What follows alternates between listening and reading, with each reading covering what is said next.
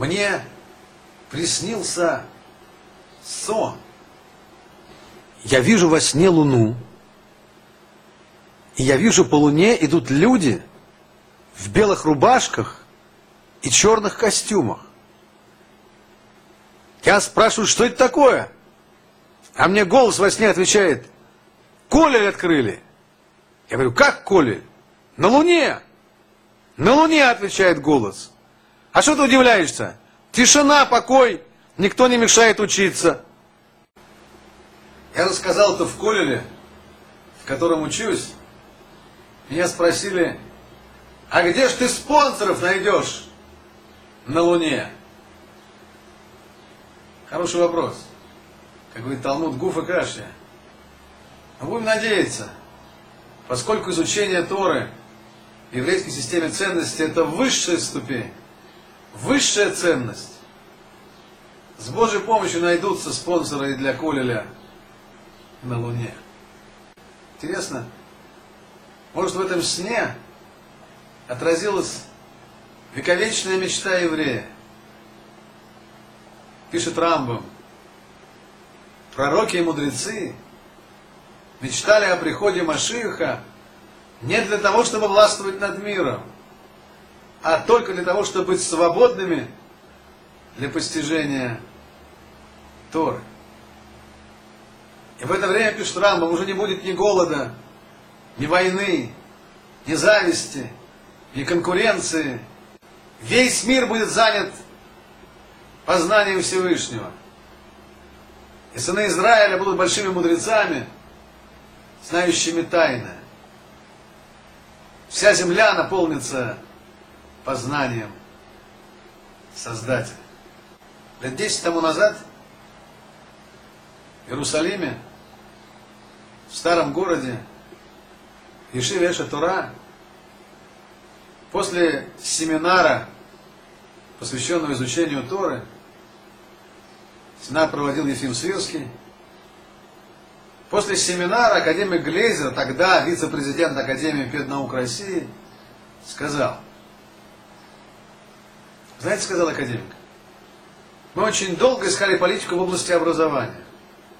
Мы перебрали все существующие системы. И вдруг мы открыли, что есть такая система. Есть такие люди, которые всю жизнь учат одну многотомную книгу. Им страшно интересно учиться. И люди называются евреи, и книга называется Талмуд. И мы открыли, сказал академик, что это и есть самая прогрессивная система обучения. Вот та, которая существует в еврейских ешивах и колледжах. Любопытно, нас антисемиты обвиняют во всех смертных грехах. Мы всегда плохие. Мы бедные плохие, мы богатые плохие. Мы влезаем в чужие дела, мы плохие. Мы не влезаем в чужие дела, мы все равно плохие. Как когда говорил один из героев фильма «Кабаре», помните, он читает нацистскую газету, говорит, я не понимаю, как все евреи могут быть банкирами, когда они все коммунисты. На одну вещь ни один антисемит никогда про нас не говорил. Никто никогда не говорил, что мы дураки. Согласны? Никто и никогда. Если у нас есть какая-то система обучения, и этой системе обучения три с лишним тысячи лет, очевидно, в этой системе обучения есть какой-то гигантский интеллектуальный потенциал и потенциал не только интеллектуальный. На том же семинаре один из ведущих экономистов Александр Смирнов сказал, вы знаете, он сказал, меня всегда учили не здоровая экономика, не здоровое общество, здоровая экономика, здоровое общество. Я думал, достаточно создать здоровый экономический проект. И общество само собой оздоровится. Я вдруг увидел, сказал экономист, что в современном обществе даже многие хорошие проекты не работают. Почему, казалось бы? Какой хочешь бизнес крути, все, что заработал твое, не работает, как в болото, как в тартары проваливается. Почему? И вдруг я понял, сказал экономист. Наши проекты могли быть лучше или хуже. Но самые хорошие почему-то часто не работали. Действительно, как хочешь бизнес крути, делай все, что хочешь. Только при одном условии. Только честно.